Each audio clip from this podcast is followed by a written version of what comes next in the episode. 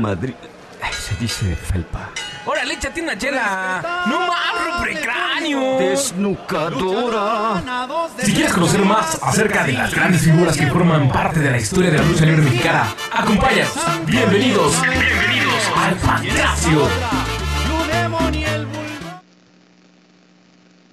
Hola, ¿qué tal? ¿Cómo están, amigas y amigos? Bienvenidas y bienvenidos a una emisión más de Pancracio, lo mejor de la lucha libre mexicana. Eh, como cada martes lo hacemos a través de calderoradio.com. Recuerden que estamos transmitiendo completamente en vivo en este martes 28 de abril de 2020 a través de www.calderoradio.com, pero también eh, ustedes pueden disfrutar de todo lo que ocurre, de la imagen de este programa a través de nuestra transmisión en redes sociales, en Facebook Live, caldero.radio. Ahí ustedes pueden disfrutar de todas, absolutamente todas las transmisiones y absolutamente todos los programas que conforman la parrilla de programación de Caldero Radio. Pues ahí estamos eh, listas y listos para ustedes y particularmente aquí en Pancracio, una emisión más en este martes, martes 28 de abril de 2020, este año que se está yendo como agua, ¿verdad? Entre tanta cosa, pues bueno, pues ya estamos, este, pues ya hacia finales de este, de este mes. Y bueno, como cada tarde de martes, también quiero saludar a mi querido Ches Kazán, que se encuentra allá en cabina transmitiendo desde algún recóndito lugar de la colonia del Valle de la Ciudad de México. Mi querido Chascazán, ¿cómo estás? Buenas tardes, bienvenido a tu pancracio. Por eso digo que creo que todavía no ha llegado por allá, mi querido Chascazán. Qué bárbaro es que pasó a echarse un taco de canasta y un refresco y un jarrito de naranja eh, para antes de entrar a la transmisión pues uno aquí echándole ganas para iniciar con el programa, pero él se lo toma con mucha calma. Yo y mis tal calmitas. tus taquitos, mano? ¿Qué tal estuvieron los, los de canasta antes de entrar al aire? Mira pues nada más. fíjate que hubiese agradecido más unos de, de Swaderovsky, pero pero, pero también la, canist, la canastita, canastita, sí, de canasta, este, viene bien, cae, cae bien, como no.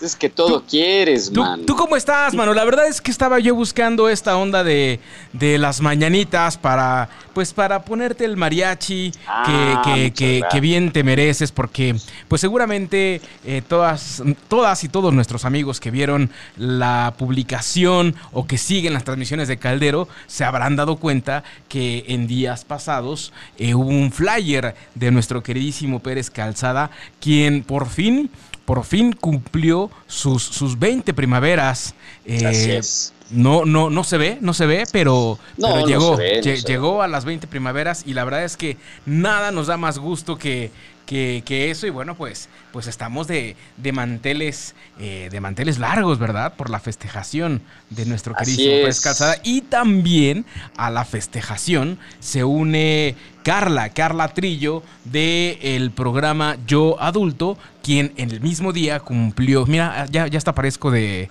de efemérides. Este, pero quien el mismo día también cumplió, cumplió años, así es que bueno, pues un el abrazo. 25 de abril somos Eh, tocayos de son- cumpleaños. ¿Eso mero? ¿Son tocayos de cumpleaños? Ambos, no sabía ambos. yo. Fíjate, no, yo tampoco. yo tampoco hasta que recibí sendo reclamo. Y, Así de, "Eh, y ¿qué entonces, sí, ¿qué pasó? Ah, Pues como que nada más el Pérez Calzada.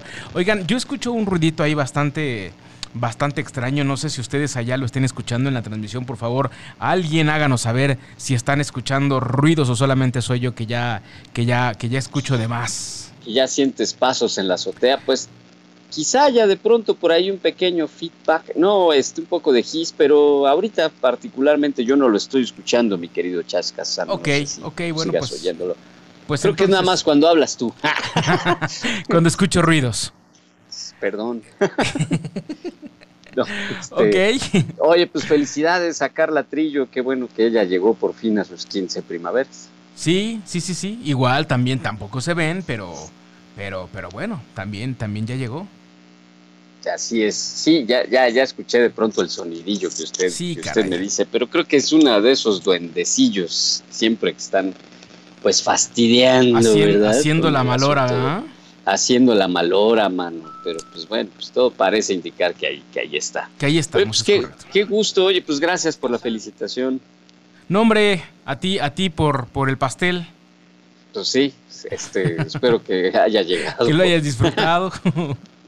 pues sí, ahora sí tuve que hacer una, celebración muy para mí nomás. Exacto, muy, muy personal, muy particular, muy personal, muy particular. Muy, muy, de estas a las que no te invito no por mala onda, sino porque son las condiciones.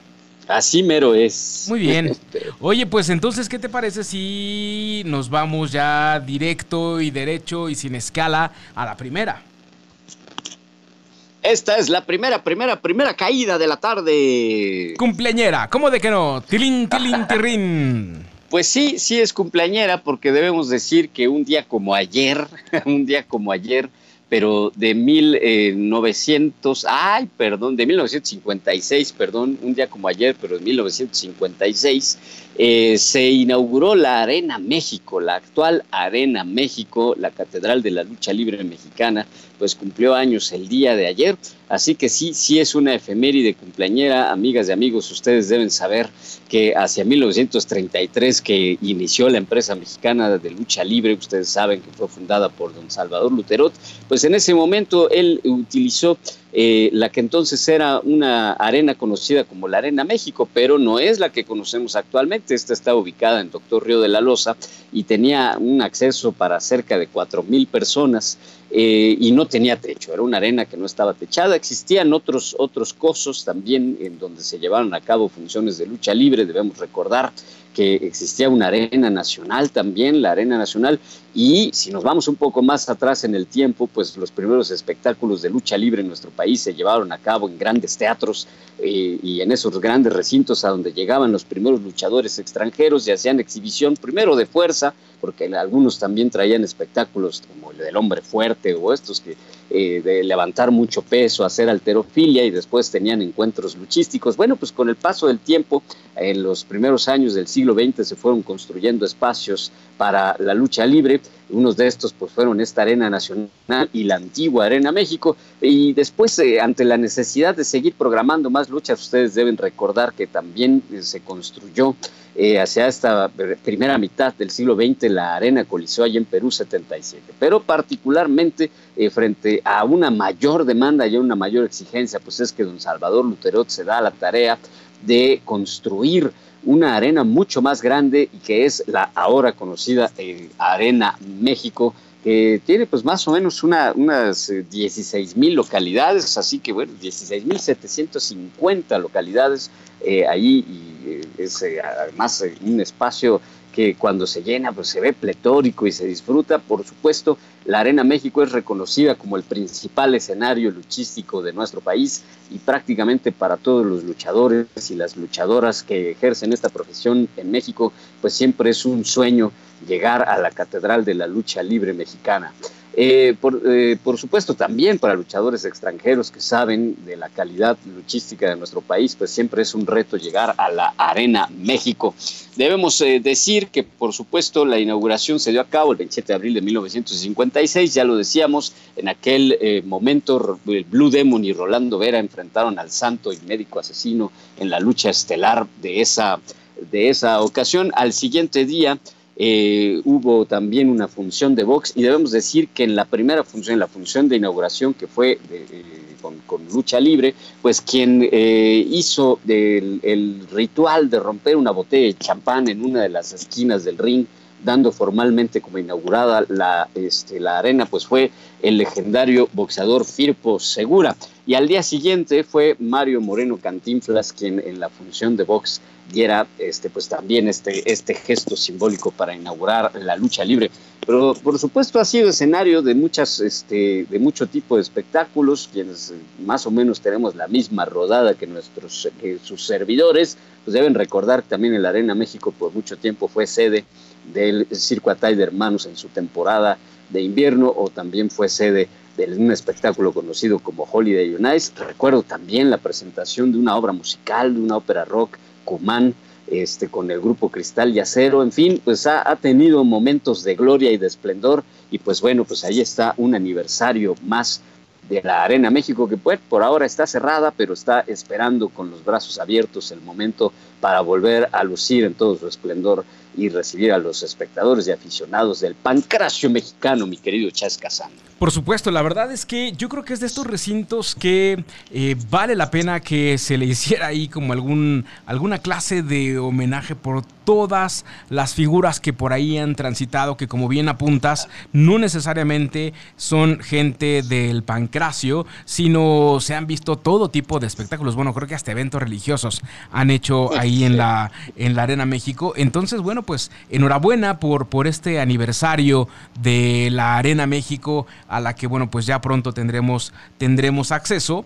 Y bueno, pues, pues, pues, pues felicidades a ustedes tres. Oye, por cierto, la primera máscara caída este, en la Arena México pues fue el 21 de septiembre de 1956 y fue la de un luchador conocido como el Gladiador en un encuentro eh, contra el un encuentro luchístico eh, donde se enfrentó el Gladiador a, a, Santo el Enmascarado de Plata. Así que Gladiador fue la primera máscara en caer en la Arena México. Ahí queda para la anécdota. Es... Y además está padre porque este, pues el Santo cuando se inauguró la Arena Coliseo, el Santo perdió contra Tarzán López, estuvieron en la estelar, pero este, pues, ya hubiera sido mucha mala, mucha malora mucha que mala leche. perdieran las, sí, ¿no? en las dos inauguraciones de los máximos recintos luchísticos. El máximo exponente, eh, como lo hemos dicho, de la lucha libre, ¿no? Oye, déjame, déjame saludar a la gente que se está conectando. El buen Dave Mendoza dice: Felicidades y un fuerte abrazo a Isaac por su cumpleaños. Andrés Pinoza, un fuerte abrazo Muchas también. gracias. Mi querida Ain, un abrazo grande, grande, perdón. Briseida Medina también, un saludo y un abrazo grande. Eh, Karina Manjarres, un abrazo. Ain Corona, bueno, aquí está Leticia Hernández también. Saludos, Rosy Sugo, un abrazo bien grande para todas las personas que están conectadas. Y precisamente el día de hoy, cercano a el Día del Niño, es que tenemos para todos ustedes, pues un programa preparado por todos aquellos que han sido considerados los ídolos de los niños. Que además aquí cabe destacar algo. Porque nosotros, eh, gente pues de nuestra generación, 20, 25 años, eh, tenemos a ciertos ídolos que hemos considerado porque a partir de los 90 estos se destaparon como figuras porque mediáticamente empezaron a tener una clase de apariciones. Sin embargo, las nuevas generaciones tienen otra clase de ídolos donde los niños eh, actualmente ya al rudo lo aceptan más como, como ídolo, eh, ya, ya el sillazo es parte de, de este, de este, de esta cotidianidad de la lucha libre y entonces para los niños ya es como más, más, más normal ver esta clase de, de, de, pues sí, de artimañas o esta clase de, de movimientos dentro de la lucha libre. Entonces, es por eso que hoy, precisamente pensando en todos los chamacos que seguramente en este momento están haciendo tarea o qué sé yo, eh, pues es que hemos O en preparado... clases. O en clases. No, ya a esta hora ya no hay clases, ¿o sí? Sí, todavía sí, en la tele, sí. Ok.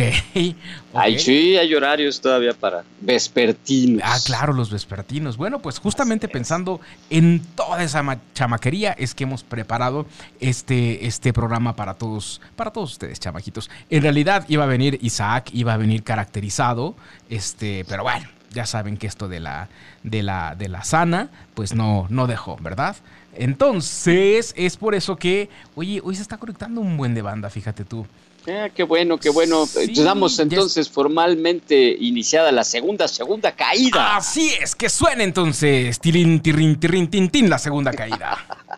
Oye, pues es que, eh, pues sí, justamente dedicando este espacio y por la cercanía del 30 de abril, Día del Niño y de la Niña, Eso. pues es que queríamos hablar de, de luchadores que han sido, este, pues personajes asociados con la infancia o, o ídolos de los niños, ¿no? Eso. Que además es, es chistoso porque en principio eh, los niños y las niñas se acercan a la lucha libre por, pues por el colorido que tienen estos personajes, ¿no?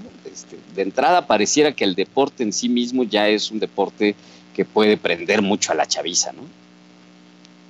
Sí, yo, creo que, bueno, definitivamente hoy por hoy el colorido del, del vestuario y los juegos pirotécnicos que hoy, y digo, hablando por supuesto de, de, de estas arenas grandes que, que invierten un poco en, en, la parte de producción, de iluminación, de audio, sí hace que el espectáculo sea mucho más, mucho más atractivo y visible para chicos y grandes. Y bueno, pues de ahí que también los niños, curiosamente, hoy por hoy se identifican con, con ídolos que a lo mejor en nuestra infancia no te hubieras imaginado que tuvieran ese impacto. Sí, sí, sí es cierto. Este, pues sí, tuvo una época en que se pensaron en personajes específicamente dirigidos al público infantil. Eh, te digo, cosa que es chistosa porque es, es raro ver niños asustados en la arena, ¿no? O sea, el espectáculo en sí mismo, pues es, eh, pues no, si no, no, no, decimos que sea violento, pero sí no, eh, pues estás viendo finalmente a personas haciendo evoluciones y haciendo castigos corporales, pero este, regularmente, eh, aunque los chavitos y las chavitas se, se, acercan a esto como un fenómeno interesante, como un, fenómeno, como un espectáculo interesante, pues en el fondo los niños saben que lo que está pasando ahí pues es, este, pues es una convención, ¿no? O sea, que sí es un deporte y sa saben que, este, que, que, que, no se trata de que alguien sal, salga maltrecho de ahí. Sin embargo, este, pues sí, en algún momento hubo la intención de algunos empresarios de hacer personajes específicamente enfocados a los niños. ¿no? Totalmente, totalmente. Pues tal es el caso de, de personajes como, como Máscara Sagrada, eh, como, como, como Octagón, como Atlantis, que tú recuerdas, eh, son personajes que precisamente en la época de los noventas debutaran o trataran de posicionarlos dentro de estos personajes heroicos. Eh, de la lucha libre, ¿no? Tal como fuese en su momento Blue Demon o El Santo. Sí, sí, sí, eh, que pudieran tener esa dimensión, pero bueno, antes, en los años 80, ya claro. había surgido pues tres personajes que a la fecha pues todavía andan por ahí, ¿verdad? Con sus rivalidades internas, pero habían surgido ya tres personajes eh, dirigidos específicamente a los niños y nos referimos al trío Fantasía, Así es. que eran su, Super Muñeco, Super Ratón y Super Pinocho, y Pinocho. aunque uh -huh. de, debemos decir que empezaron como un dúo en el 84, pues eh, Super Muñeco y Super eh, Ratón. El Pinocho fue el último en llegar, digamos, ¿no?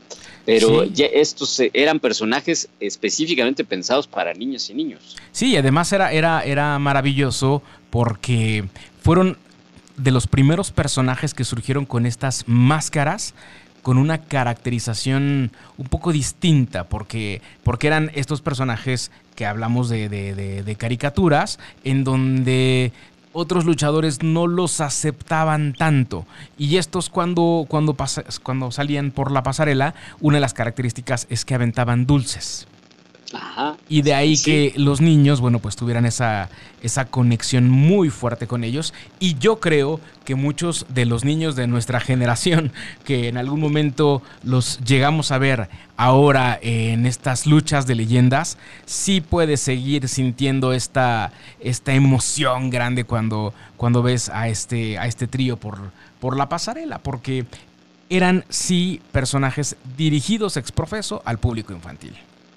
Sí, que además este, reventaron la, las arenas. Bueno, ellos eh, en realidad formaban parte de la empresa que manejaba el pabellón azteca, que no sé si te, si te acuerdas que ahí, este, o se acuerden, amigas y amigos, eh, prácticamente frente al estadio azteca, en donde ahora están los paraderos de, de, de microbuses y camiones que salen hacia, pues, hacia otras zonas del sur de la ciudad, ahí estaban ubicados dos pabellones o dos carpas en donde pues también había espectáculos circenses, pero eh, los fines de semana se programaba lucha libre y era una empresa, este, pues sí, importante, el pabellón azteca pues, siempre tuvo eh, eh, buenos carteles y ahí es en donde surgió el trío, el trío Fantasía en el pabellón azteca. Pues ahí empezaron a, llamar mucho la atención y en su momento pues llegaron también a la empresa mexicana de lucha libre, y es decir, llegaron a la, a la, Arena México y a la Arena Coliseo, pero yo creo que ni ellos esperaban la, la fama o el auge claro. que iban a tener entre el público infantil, porque también hay que decirlo, pues eran buenos luchadores, no eran, no era nada más el personaje, o sea, sí eran, sí eran luchadores con, con, todos los argumentos eh, técnicos eh, y deportivos para, para, dejar un nombre en, en, el, en el pancracio. Totalmente. Y eso fue lo que me parece les, les valió muchísimo el, la pena como personajes, porque recordarás que en esa misma época, bueno, un poco más adelante, surgen este trío de, de las tortugas ninja, pero no tuvieron el mismo impacto que, que- que estos otros, que el trío fantasía, como, como se le denominaba. Déjame mandar saludos eh, a Leticia Hernández, que está conectada, que nos está viendo, a Rosy Sugo, al buen Ernesto Benjamín, a Paola Yardela, o Yardela, no sé cómo se diga,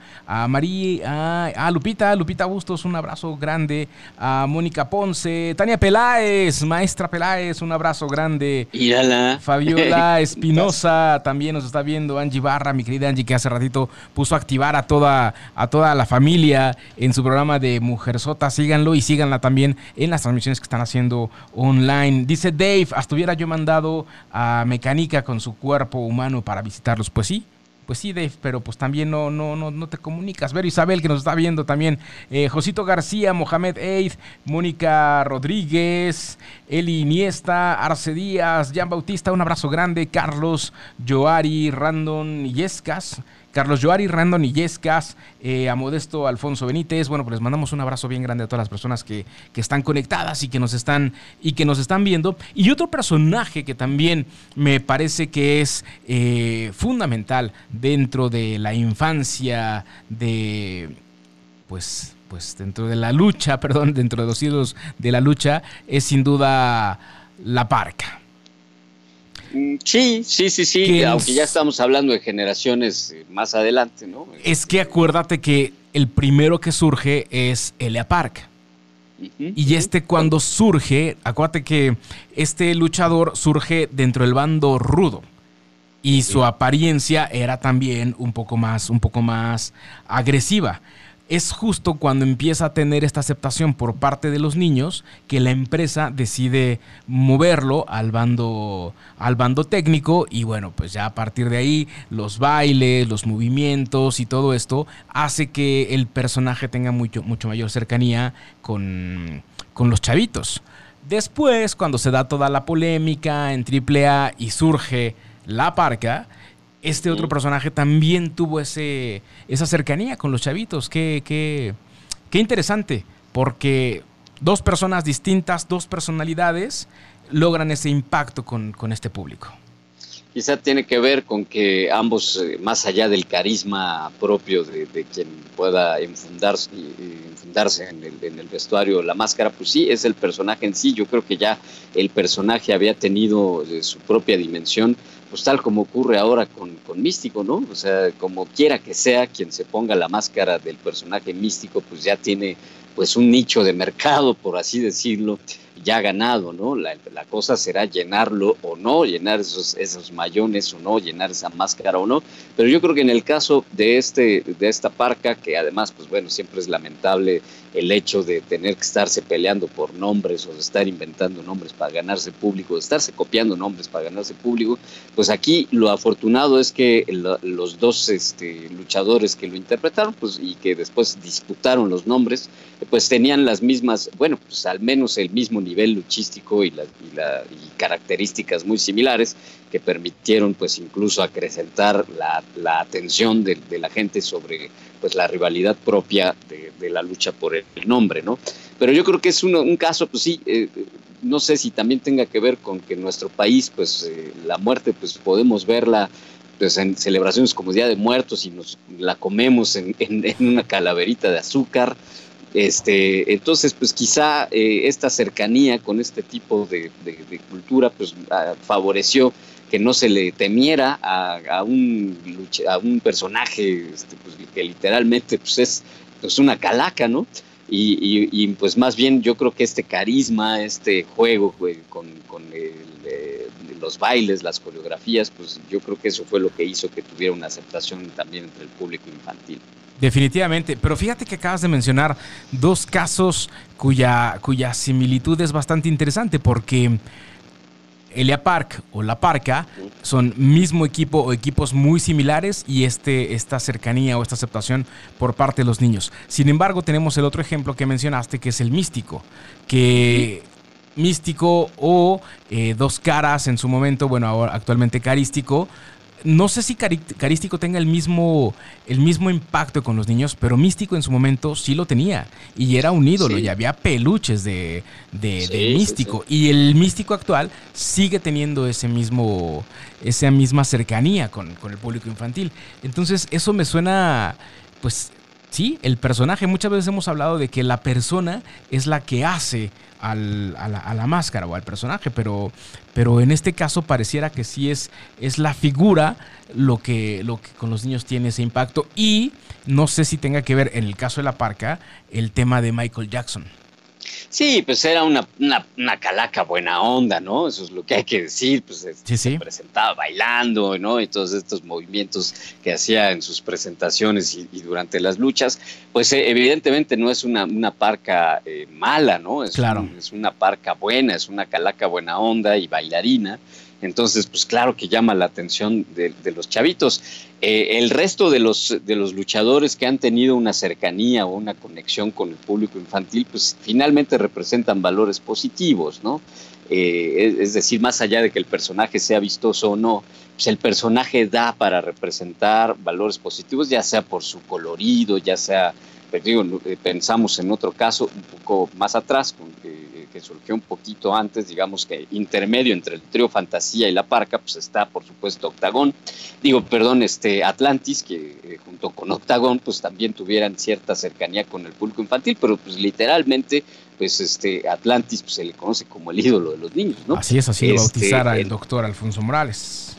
Claro, claro, se le, se le debe a él, pero también ya había, o sea, sí había una, este, pues una, una cercanía, yo creo que por los valores pues, intrínsecos que tiene un personaje como él, los colores son amables, el carisma de, Atlantis, pues de por sí sí le permite acercarse, o sea, sí tuvo ángel, ¿no? Esto que le llaman ángel para, para los niños, porque además hay que tener paciencia, o sea, imagínense ustedes que no te dejen ni salir ni pasar por el pasillo para ingresar al, al este, al, al, cuadrilátero sin tener que cargar niños, autógrafos, dar manos. Y eso. no todos los luchadores tienen la paciencia para eso. Claro, y eso es en el, en el mejor de los escenarios, porque habrá, habrá, habrá lugares en donde. En donde la pasarela no sea tan cómoda, entre comillas, para los luchadores como lo es la de la México. Y entonces la gente en aras de tocar a su ídolo pueden llegar a ser violentos. Sí, este pasaba. Este. Y el luchador pues tendrá que aguantar, entre comillas, esa, esa violencia. Y digo entre comillas porque pues ya pasó precisamente con, con Elia Park, que se descontó en alguna función a un aficionado que trató de jalarle de la máscara, ¿no? Sí, bueno, pues ya los pasados de lanza, pues ya está Francisco el Papa. Exacto, hasta él les, que, que les quita la mano sintió el jaloneiro, digo, epa, qué pach, qué pach. imagínense un luchador que de por sí ya trae ganas de sonarse a alguien. pues, no. Pero sí, digo, en, los 90, o sea, entre el 90 y 94, pues han de recordar que el acceso al cuadrilátero era literalmente un pasillo. un pasillo, claro. Entonces, pues la gente le metía una manoseada impresionante a todos los luchadores digo, sí había un mito y lo que quieras, pero era un acceso mucho más, este, más pequeño. Ahora ya hay un, acceso más definido, la escalinata, es todo un escenario el que hay ahí. Y aún así, pues cualquiera se dará cuenta que en cuanto viene la presentación, los luchadores, los chavitos y las chavitas, pues a colgarse del barandal para ver a quién pueden saludar, ¿no? Totalmente. Eh, pero pues en fin, pues sí, este Atlantis pues representó eso, esos valores, ¿no? Este Octagón, pues bueno, pues, luchaban en pareja y Octagón pues también terminó siendo quizá por su dinamismo, por su agilidad, por su eh, por el estilo no poco visto en la época, pues seguramente también por eso le permitió conectar con un público, una audiencia un poco más joven. Sí, yo, yo creo que al final del día también a ellos les ayudó muchísimo el que son o fueron figuras de una empresa naciente como, como, como lo era AAA, que... Mm, que ya lo eran, ¿no? Antes. Sí, pero fue cuando AAA empieza a hacer lo que te decía hace un momento de las películas. Porque dentro de este estilo, por ejemplo, que mencionabas, pues acuérdate que teníamos ahí a un Kato Kun Lee o un Kung Fu, que tenían un estilo marcial espectacular. Sin embargo, no necesariamente gozaban de esta misma popularidad en el Consejo Mundial como lo tuvo Octagón que, lo, pusieron en los cuernos de la luna y empezaron a hacer las, las distintas películas y que además tenía un haber luchístico bastante interesante. Y que recordemos pues militó durante muchos años también en el Consejo Mundial.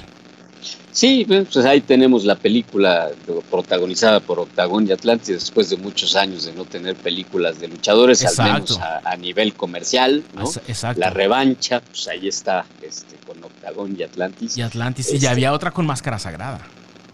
Ah, sí, fíjate. Con Octagón y Máscara Sagrada, que fue, te digo, donde empezó como esta trilogía de, de, películas de, de, luchadores, que me parece fue un momento donde, donde pues René Cardona trató de rescatar este cine de, de lucha libre, pero ya, era, ya era muy complicado, ya comercialmente había otro tipo de propuestas en México, ya no tenías que exclusivamente ver exprofeso un cine y, y pues al final los efectos fantásticos que presentaban pues justo las películas gringas podían ser mucho más, mucho más atractivas.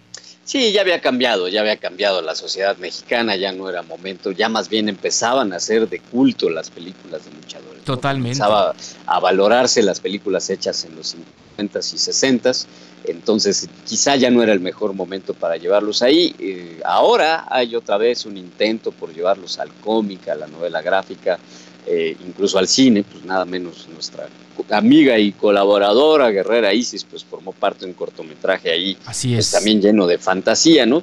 Pero este, pero digamos que quizá el momento pues, nos permite ya con la revalorización del cine de luchadores, pues nos permite a lo mejor quizá intentarlo nuevamente, pero no, en el momento de Octagón de Atlantis el, lugar era la, la arena y el lugar era el cuadrilátero eh, pues sí, pues me imagino que de todos modos les fue bien ahí con la película, pero eh, evidentemente eh, este, pues el, lugar idóneo para seguir con esa conexión con, la chaviza pues era en los cuadriláteros. Y, bueno, y tienes razón, AAA pues empezó a tener una presencia en el interior de la República que el Consejo Mundial no tenía.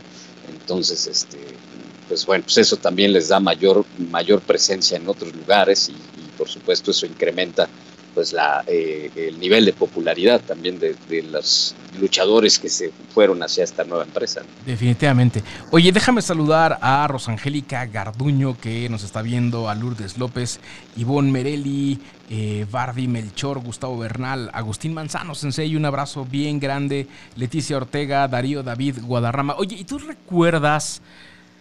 ¿Quiénes eran tus ídolos en la infancia? Toda la gente que lo está viendo, manden, mándenos por ahí quiénes eran sus ídolos en la infancia, que recuerden. Pues es que curiosamente cuando yo era niño no, no me clavaba yo con el trío fantasía. Es que, es que este tenían, tenían.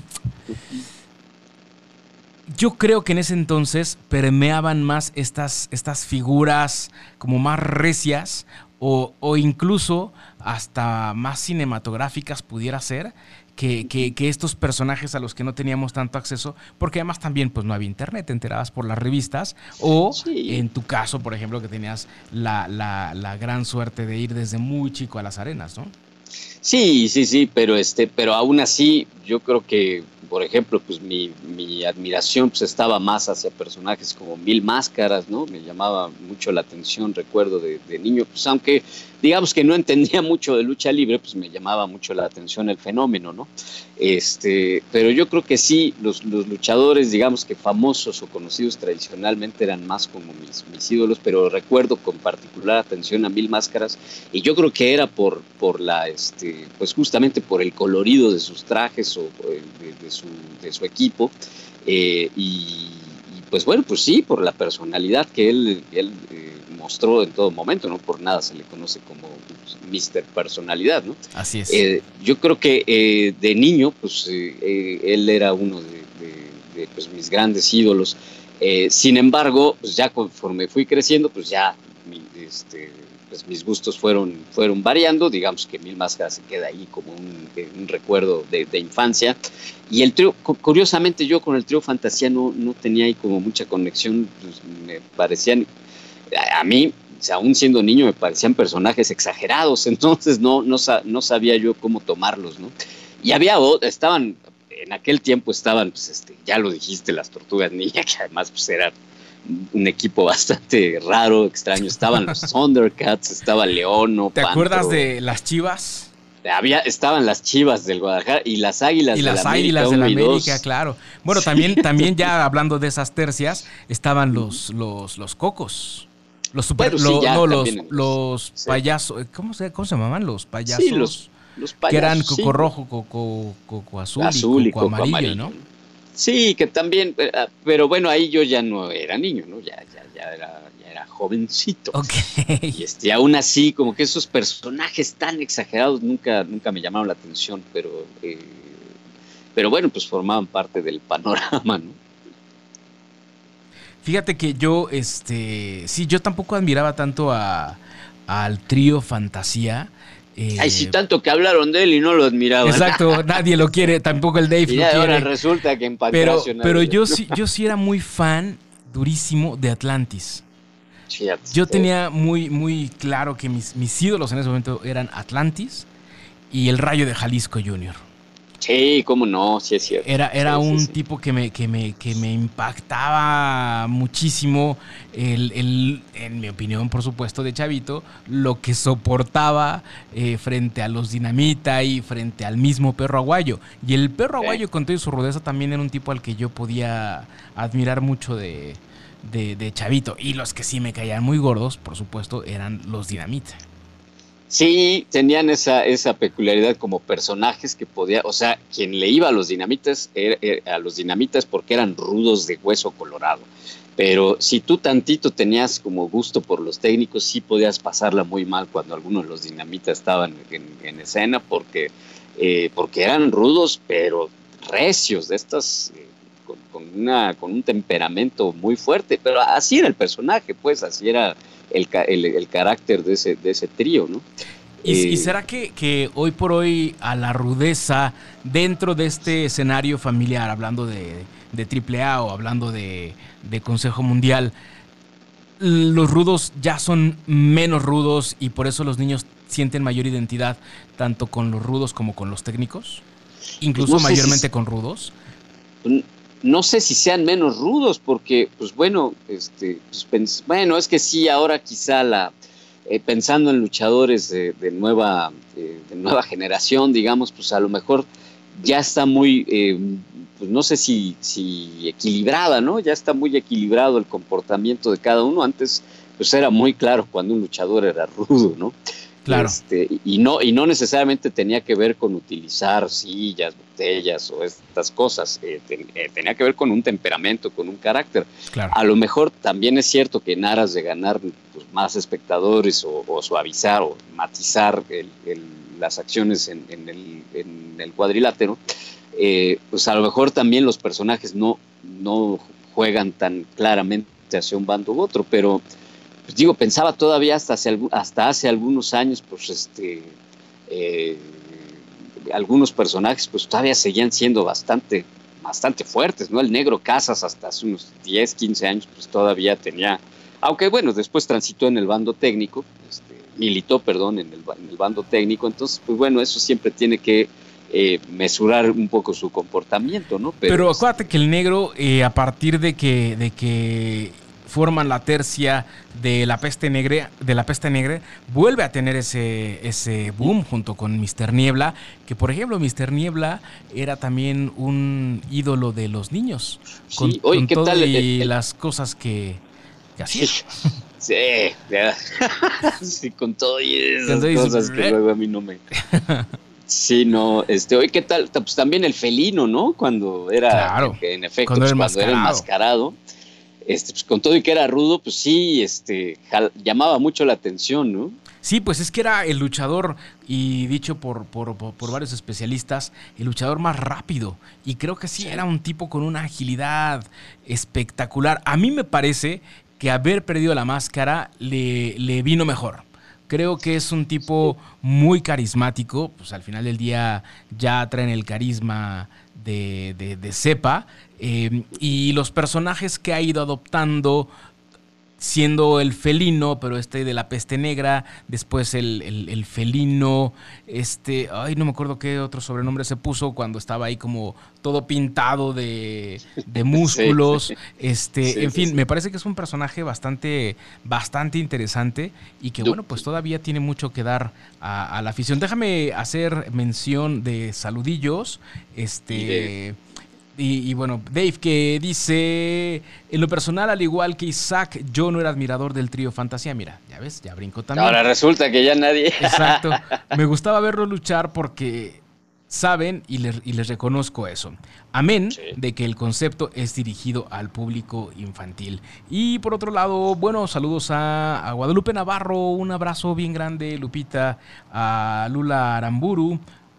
Aramburu, fíjate que Aramburu, bueno, Aramburu, ella eh, tiene el nombre o el apellido de. Ay, es que ya voy a quemar al personaje. Bueno, pero de un luchador eh, de, justo de los ochentas, que también era de como medio arte marcialista.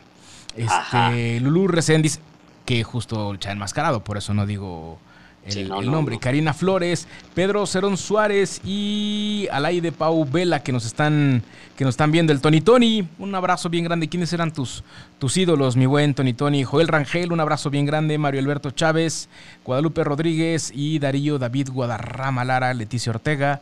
Y bueno, son los que nos están viendo hasta este momento. Y bueno, pues, pues ya nos queda un minuto, mano. Ya nos queda un minuto, ya nos vamos. Ya nos, ya, nos este, vamos. Siempre se quedan muchos nombres en el tintero, Manu. Pues sí, mano, pues es que, pues es que así es esto de. Es que así es. Así es esto de, las luchas. Oye, este, pues bueno, justo por ahí se queda también Psycho Clown, que hoy por hoy, bueno, pues arrasa ahí con la chaviza. Eh, mm, mm, ¿Quién más? Sí, pues es pues carístico, ¿no? Bueno, en este caso, este, sí, místico, carístico, que yo creo que fue el último gran ídolo de, la, en la audiencia este, infantil. No sé, ¿eh? no sé si sea el último, porque también ahí tienes un máximo, que también curiosamente es un personaje que por supuesto no va dirigido para nada al público infantil, pero que la chaviza lo quiere. Y, es que es parte también de este carisma de los niños. Y estamos olvidando a un personaje que también era muy querido por los niños, nada más y nada menos que el Super Porky. Ah, bueno, sí, claro. que otro de los que les vino muy bien después de perder la máscara supo reinventar el personaje digo, los tres, los tres brazos supieron este, cómo transitar, evidentemente tuvieron una, carrera muy larga, pero sí, con el paso de los años, y yo creo que hacia los noventas y los dos miles, sobre todo, de esa época entre finales de los 90 y hasta 2005, 2006, yo creo que fue el mayor auge de, la recepción hacia el público, por parte del público infantil hacia, hacia Super Porky, hacia Abrazo de Plata, que en efecto ya después fue conocido como Super Porky. Así es, deberíamos hacer un programa especial eh, de, Super, Porky, porque ha sido un gran, gran atleta y por supuesto parte de, las grandes dinastías de la lucha libre. Simplemente hoy mencionamos dos eh, luchadores que son ídolos de los niños, como lo es Máximo y Psycho Clown, y por supuesto son, hijos de Super Entonces, Así es. bueno, pues, eh, pues que nos digan, ¿no? Que nos dejen ahí en los comentarios del video quiénes sean sus luchadores este, favoritos de, niños. Mira, fíjate, dice Dave que por ahí anda un personaje que se llama Manchas. Ah, ok. En el terreno independiente. En el terreno independiente, exactamente. Este, pues sí, que nos dejen ahí sus comentarios de quiénes son sus ídolos, de qué luchador les gustaría que, que, platicáramos o que incluso tuviéramos la posibilidad de invitarle. Y créanme que haremos todo lo posible porque así suceda. Ahora pues. Muy bien, pues muchas gracias, Manuel, lo que quieras agregar. Mano, nada más que nos siga la pista aquí en, Caldero Radio y que se queden en la programación de Caldero Radio. Por supuesto. para rato. Por supuesto, quédense porque esto sigue eh, y ya está por aquí Mónica. Bueno, no sé si ya esté por aquí, pero seguramente ya, ya va a llegar Mónica con Es tan fácil ser feliz. Y bueno, también saludos, un gran, gran abrazo a Raiza Duque que también se conectó. Y bueno, pues muchísimas gracias por haberse conectado. Les mandamos un gran abrazo y nos escuchamos la próxima semana. Quédense en casa.